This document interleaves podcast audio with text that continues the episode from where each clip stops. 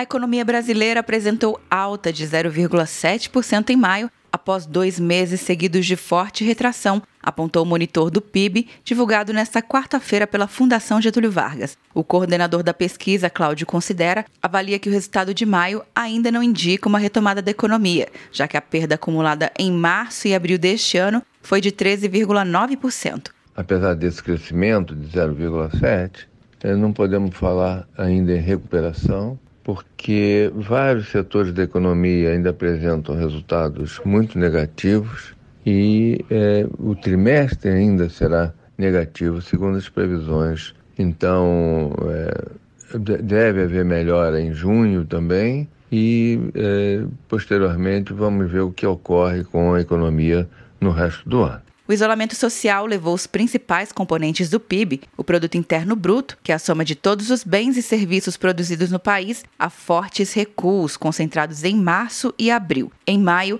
três grandes atividades econômicas apresentaram crescimento: agropecuária, indústria e serviços, assim como o consumo das famílias e os investimentos. Para o economista, o pior momento da crise econômica provocada pela pandemia de Covid-19 ocorreu em abril, quando a atividade econômica recuou 9,3% em comparação a março. As atividades de outros serviços e construção, muito impactadas pela atual crise, começam a dar sinais de melhora, porque as taxas estão menos negativas do que em abril. Já as exportações e importações de bens e serviços continuaram negativas no mês de maio, na comparação com abril aula à distância e professores sempre perto. Na Uninter é assim.